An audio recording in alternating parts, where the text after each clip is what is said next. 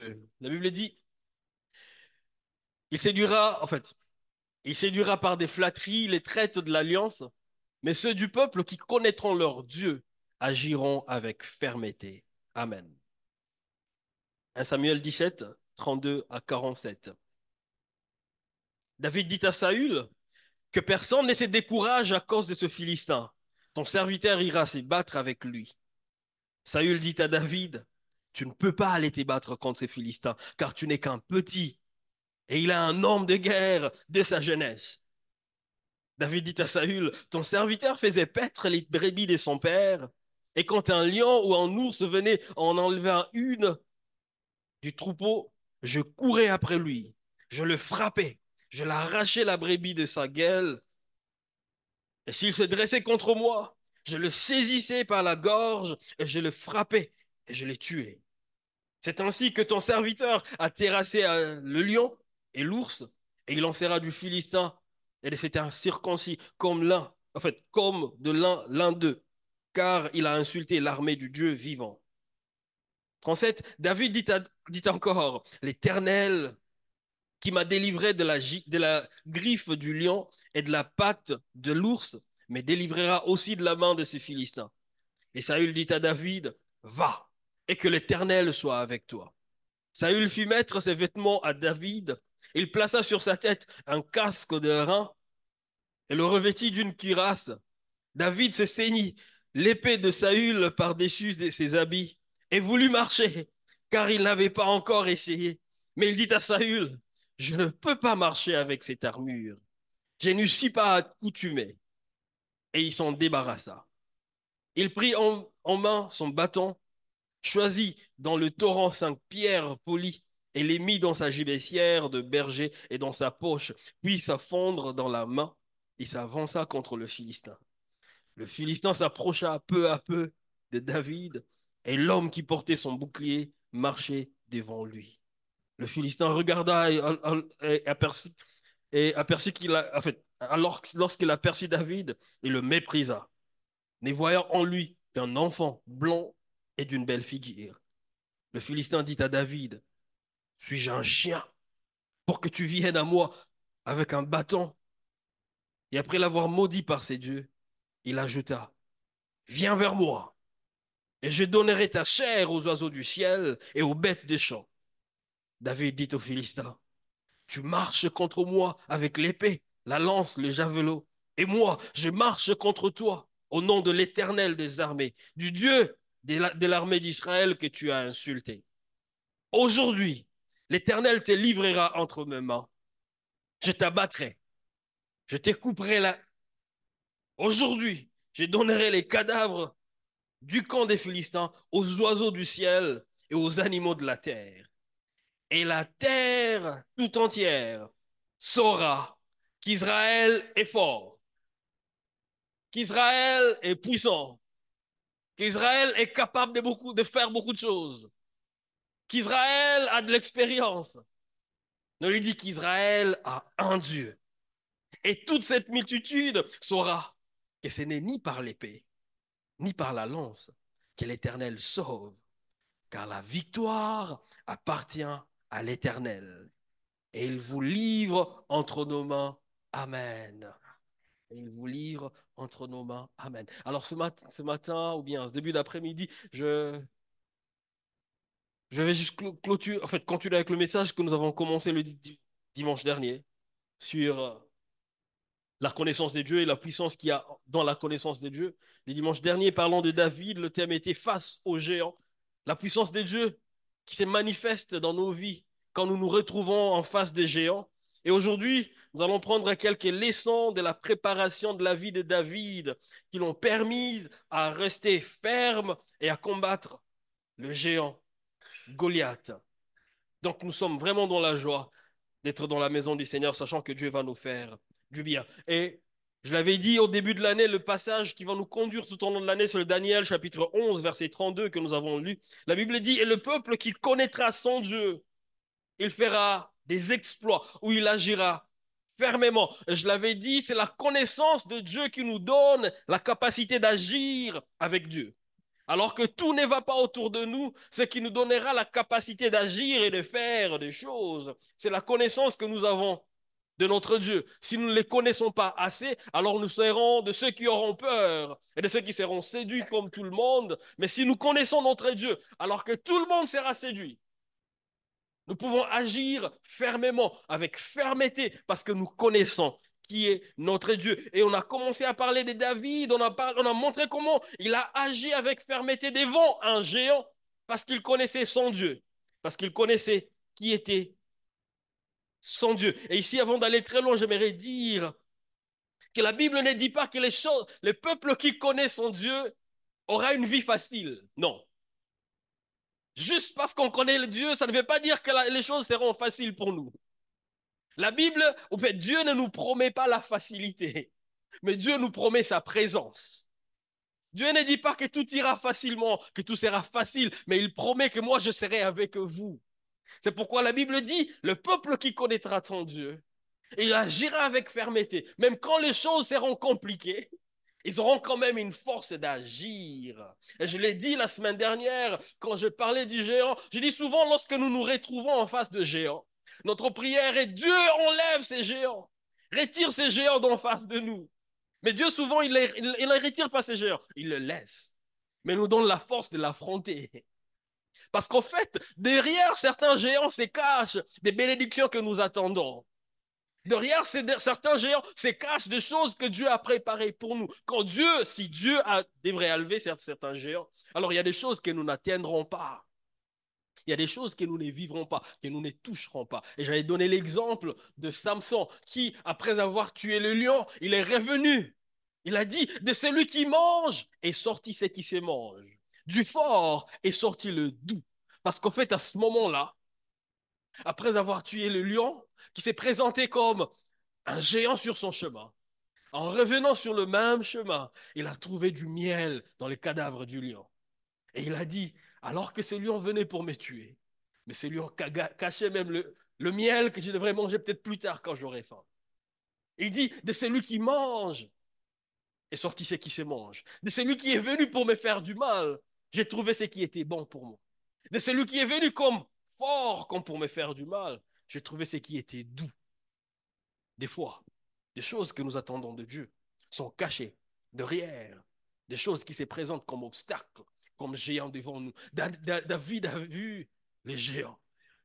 Et la première chose qu'il a demandé, qu'est-ce qu'on fera à la personne qui va tuer ces gars?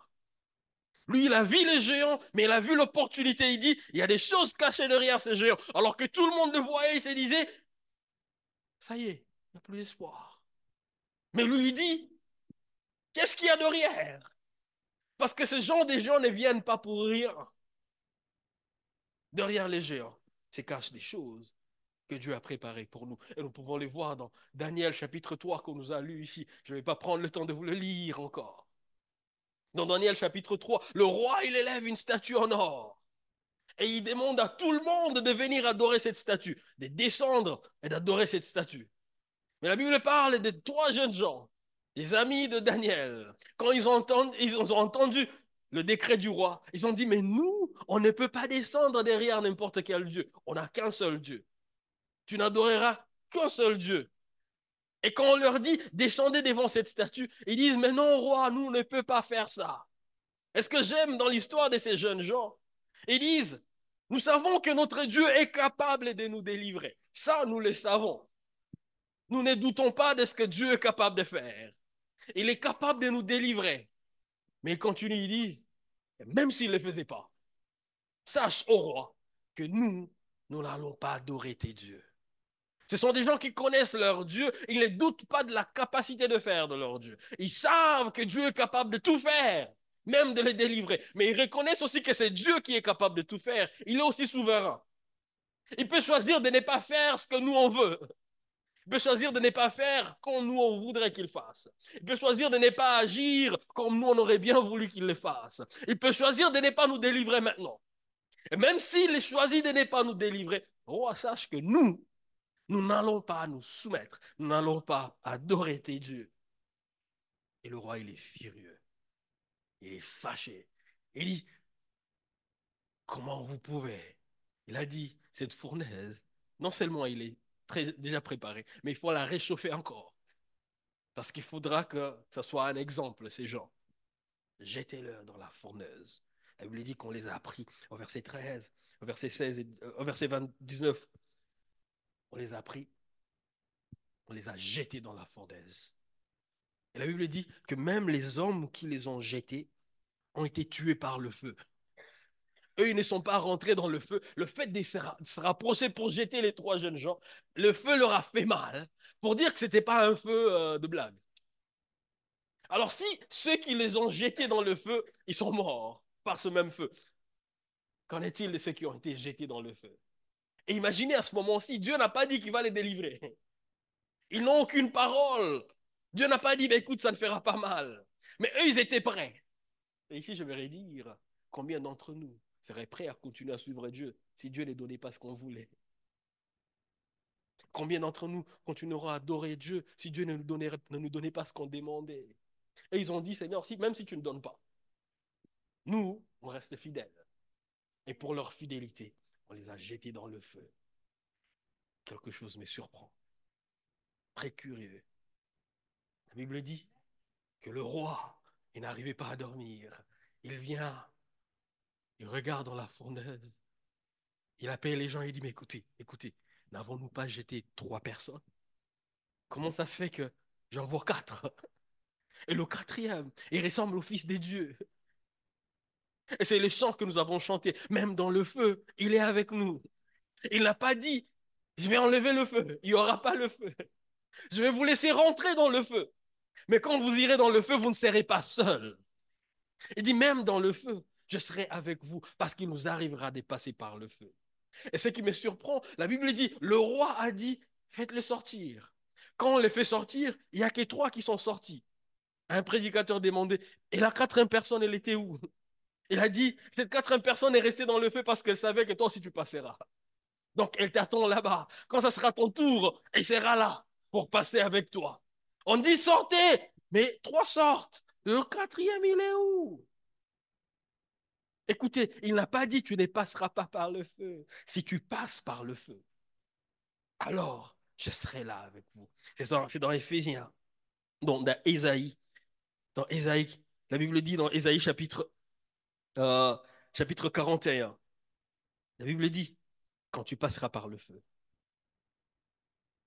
ce feu ne te consumera pas, parce que je serai avec toi. Quand tu marcheras par le feu, dans le feu, on ne court pas, on marche. Ça veut dire que ça prend du temps des fois. J'ai dit, mais Seigneur, j'aurais bien voulu que ça cesse maintenant. Mais ce qui est bon, lorsque tu marches, ça veut dire que tu n'es pas au même endroit. Tu es en train d'avancer. À un certain moment, tu passeras de l'autre côté. Mais ce qui est sûr, tu ne passeras pas seul. Et tu ne seras pas seul. Mais ce qui me bénit dans ces passages, Daniel chapitre 3, verset 30, la Bible dit, après tout ça, le roi il fit prospérer Shadrach, Meshach et Abednego. Il y a quelque chose qui les attendait de l'autre côté du feu. Ils n'auront pas cette promotion sans passer par le feu. Peut-être on peut crier et dire, Dieu, ne me laisse pas passer par ce feu. Et lui, il dit, si tu n'y passes pas, tu n'auras pas ce qu'il y a derrière.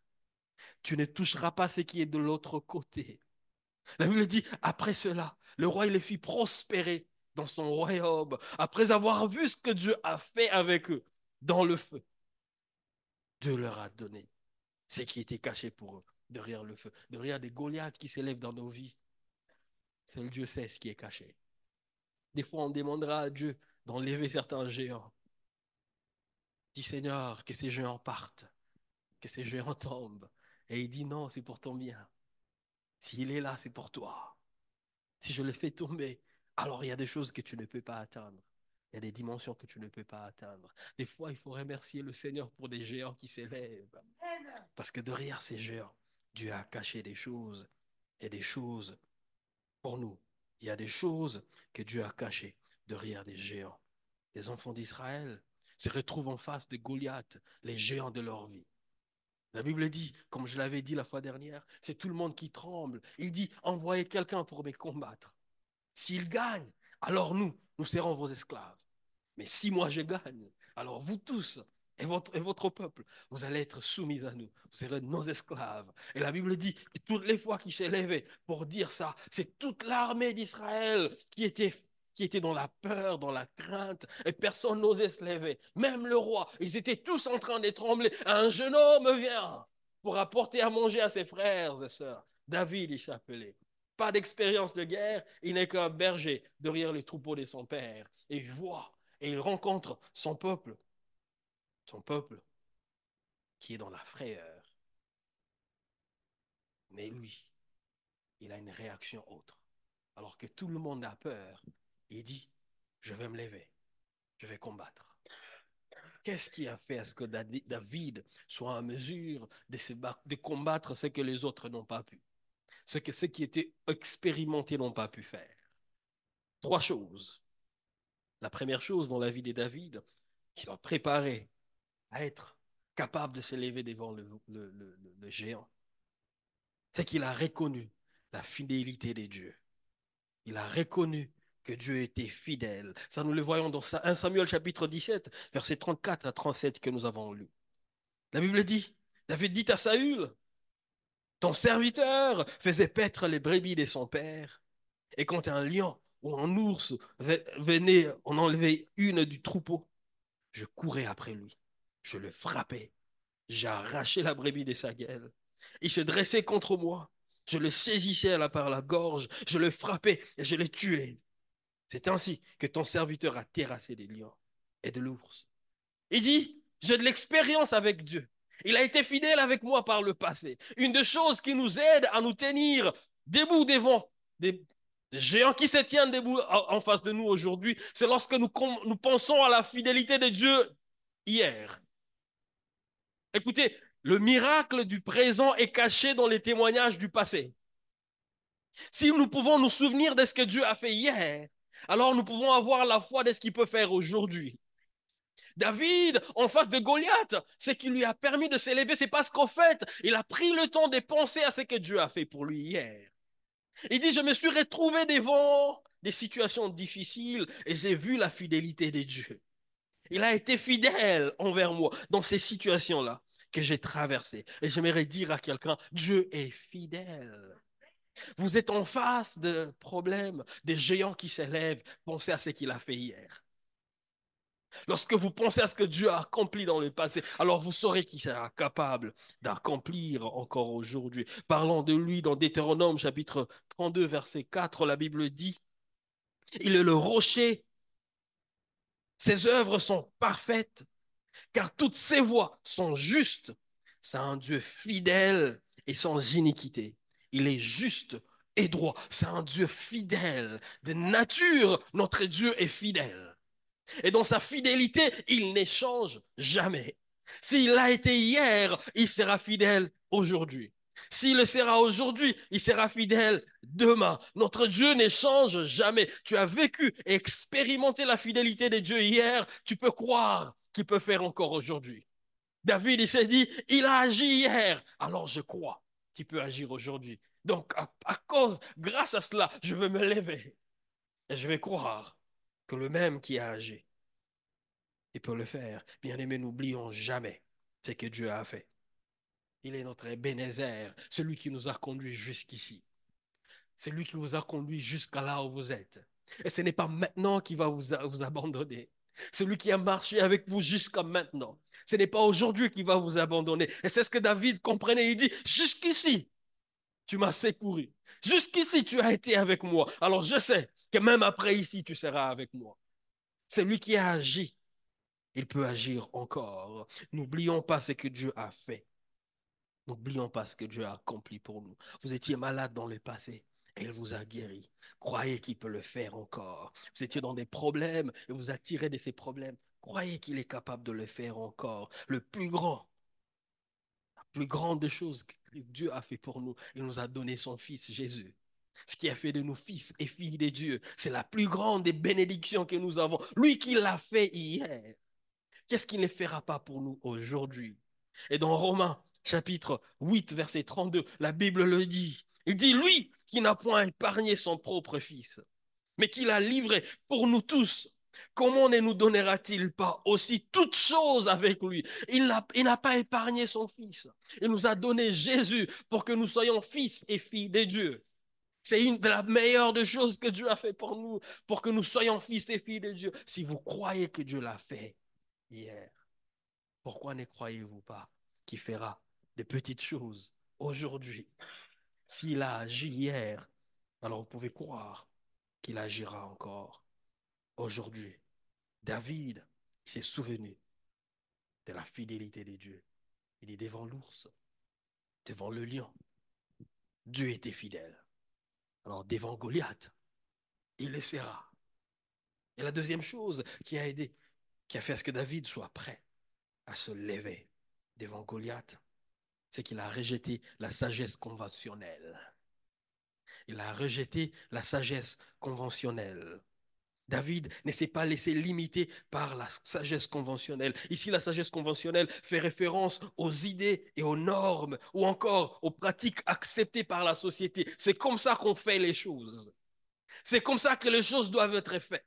C'est comme ça qu'on doit faire des choses. C'est comme ça que ça se fait chez nous.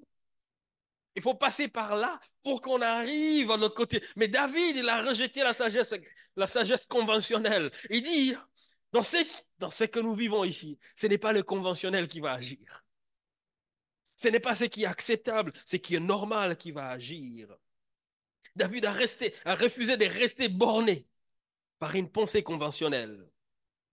C'est comme ça que ça doit être fait. Mais lui, il dit non. Et nous pouvons le voir au verset 38 et 39, la Bible dit, Saül fit mettre ses vêtements à David, et il plaça sur sa tête un casque d'airain, et le revêtit d'une cuirasse. David saignit l'épée de Saül par-dessus ses habits, et il voulut marcher, car il n'en avait pas encore essayé. Mais il dit à Saül, je ne peux pas marcher, car cette armure, je n'y suis pas accoutumé. Et il s'en débarrassa. Saül il donne la permission à David, il dit, ok, tu peux aller combattre. Mais n'y va pas comme ça. Prends mon armure. Pour combattre, il faut avoir une armure bien, bien précise. Pour aller au combat, il faut avoir l'arme qu'il faut. Il faut avoir ce qu'il faut pour aller te battre. Et tu vas y aller, oui. Mais n'y va, pas comme ça. Et David a essayé d'aller comme tout le monde allait. Mais David s'est souvenu d'une chose. Vous aviez cette armure, vous tous là, mais personne ne s'est levé. Personne ne s'est levé pour combattre ces gens. Un peu pour dire, ce n'est pas cette armure qui compte. Il dit, pour, pour l'armée, naturellement, pour aller au combat, il faut avoir l'armement qui correspond. Mais David, il dit, non. Dieu a ses voix. Et lui-même, il dit, mes voix ne sont pas vos voix. Ma pensée n'est pas votre pensée. Vous pouvez penser que c'est lorsque je suis bien armé que Dieu me donnera la victoire. Mais lui, il dit, mais non, non, ce n'est pas par ça que je passerai. Souvent, lorsque nous sommes avec Dieu, lorsque nous marchons avec Dieu, des fois même, nous lui proposons des voies par lesquelles il devrait passer. Il dit, Seigneur, interviens, mais passe par là. Dieu intervient, mais passe par cette personne. Intervient, mais fais comme ça. Dieu intervient, mais passe par ici. mes voix ne sont pas vos voix. Ma pensée n'est pas votre pensée. Ce n'est pas comme tout le monde accepte. Ce n'est pas ce qui est acceptable qu'il est toujours pour moi. Des fois, lorsque Dieu passe par ce qui est reconnu par tout le monde, il s'est dit, personne ne saura que c'est moi.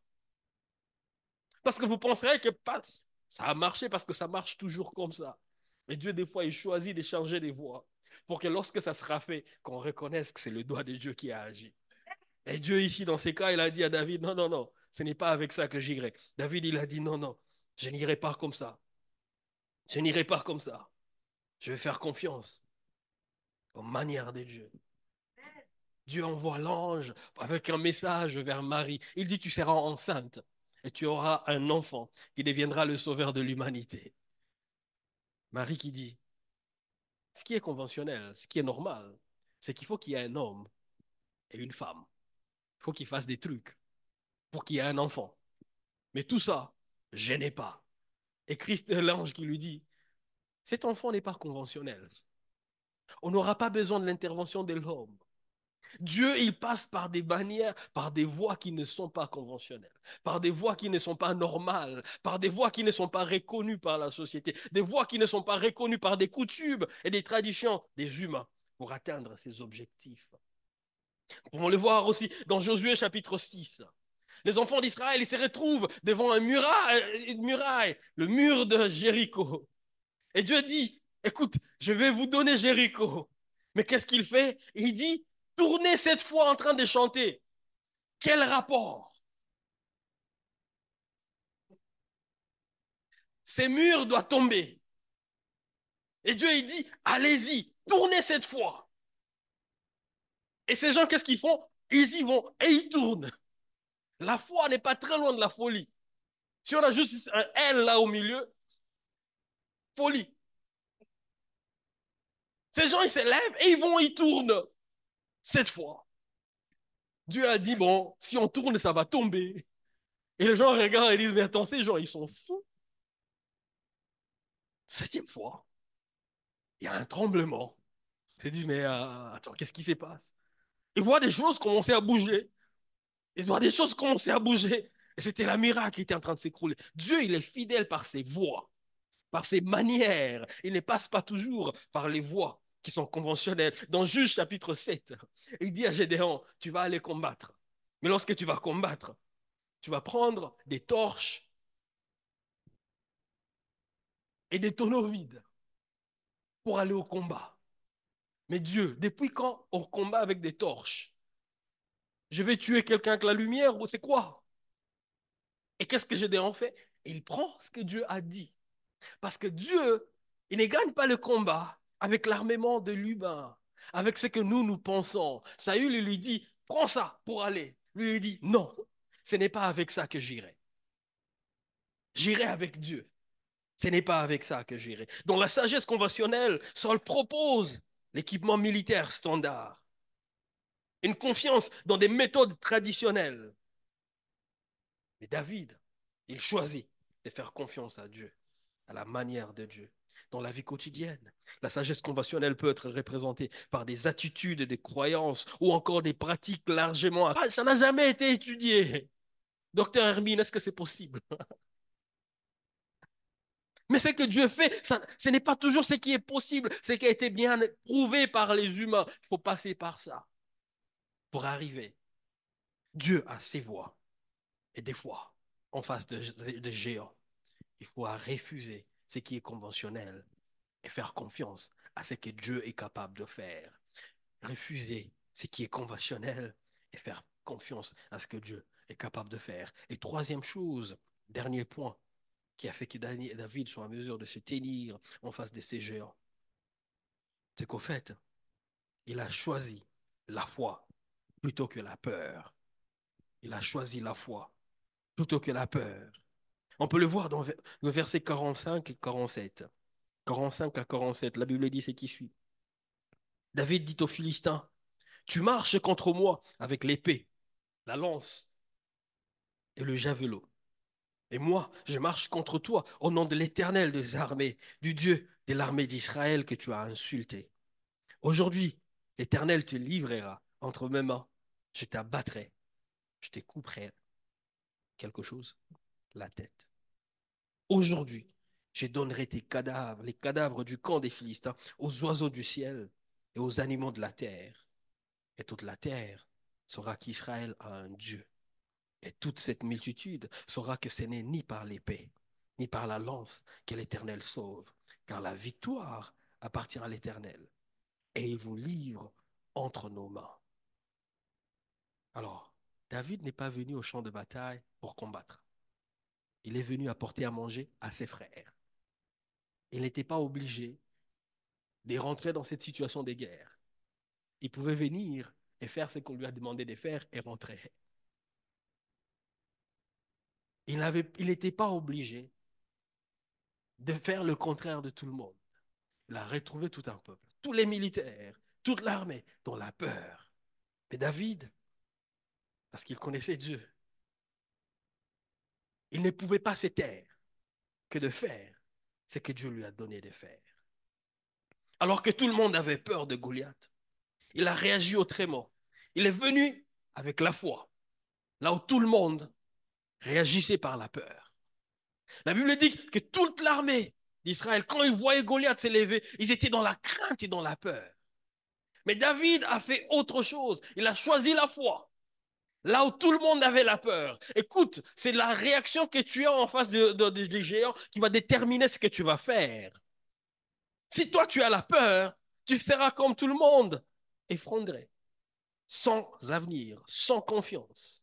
Mais si tu t'élèves par la foi, alors tu apporteras la solution que personne d'autre n'a pu apporter. Il dira, tu marches contre moi par l'épée et la lance mais moi, je marche contre toi au nom de l'Éternel. Cette déclaration de la foi de David face à Goliath manifeste la confiance qu'il a en l'Éternel. Il dit, c'est vrai que tu viens avec ce que tu as. Moi, je viens avec Dieu. Il dit, si c'est contre moi, tu peux me battre. Mais moi, je ne viens pas comme moi. Je viens au nom de l'Éternel. Ici, ça ne sera pas que moi. Moi et toi, il n'y a pas match tu vas me battre. Mais toi et l'Éternel, tu ne peux rien. Alors quand je viens, ce n'est pas juste le petit moi que tu vois, mais c'est l'Éternel que je représente ici. Parce que c'est lui qui va combattre, pas moi. David, il a sa confiance en l'Éternel. Il s'est dit, écoute, lorsque tu ne regardes qu'à toi, c'est la peur qui va t'envahir. Mais lorsque tu le regardes à Dieu qui va faire, c'est la foi qui va te remplir. Je répète, lorsque tu ne regardes qu'à toi, c'est la peur qui va t'envahir. Mais lorsque tu regardes à l'Éternel qui va agir, c'est la foi qui va te remplir. Et David, il s'est dit, je ne regarde pas le petit David que je suis, mais je regarde à l'Éternel avec qui je viens, au nom duquel je viens. Il dit, toi tu viens avec l'épée, moi je viens au nom de l'Éternel des armées. Cet Éternel-là, il a les armées aussi. Et il est chef d'armée. Et son armée n'a jamais échoué. Alors moi, je viens au nom de ces dieux-là. Et aujourd'hui même, pas demain, pas après-demain, pas un jour, aujourd'hui, Dieu va te livrer entre mes mains. Écoutez, la foi n'est pas dans l'avenir. C'est aujourd'hui qu'on croit. Ce n'est pas demain qu'on va croire.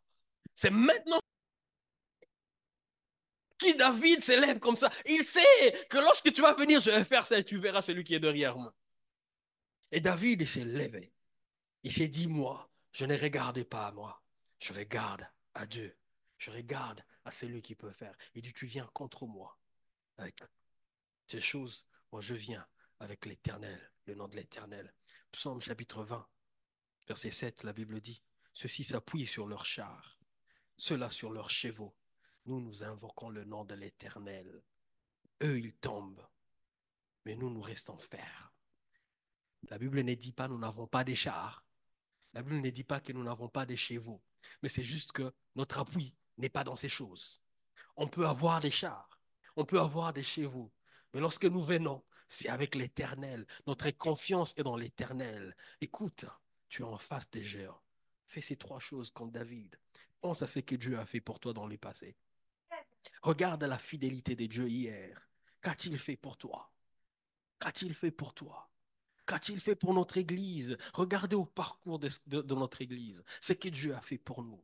Est-ce que nous avons raison de ne pas croire à ce que Dieu peut faire? Déjà le vendredi encore, Dieu nous a rappelé qu'il ne faut pas douter, il faut lui faire confiance. Pourquoi vous doutez? Lorsque vous avez le doute et la peur, vous n'allez pas toucher ce que Dieu a pour vous. On fait ces trois choses. On voit ce qu'il a fait hier. la deuxième chose, il ne faut pas suivre ce que tout le monde dit. Il ne faut pas suivre ce que tout le monde fait. On ne suit pas la sagesse conventionnelle. C'est ce que l'humain dit, c'est ce que le monde dit, c'est le bon sens, oui. C'est ce qu'il faut faire, mais ce n'est pas toujours ce que Dieu utilise. Et la troisième chose, il faut choisir la foi. Choisis de croire et non de, la peur. Et pour choisir la foi, pour regarder à Dieu. Si tu regardes à toi, à tes capacités, c'est la peur qui va t'envahir. Est-ce qu'on peut incliner nos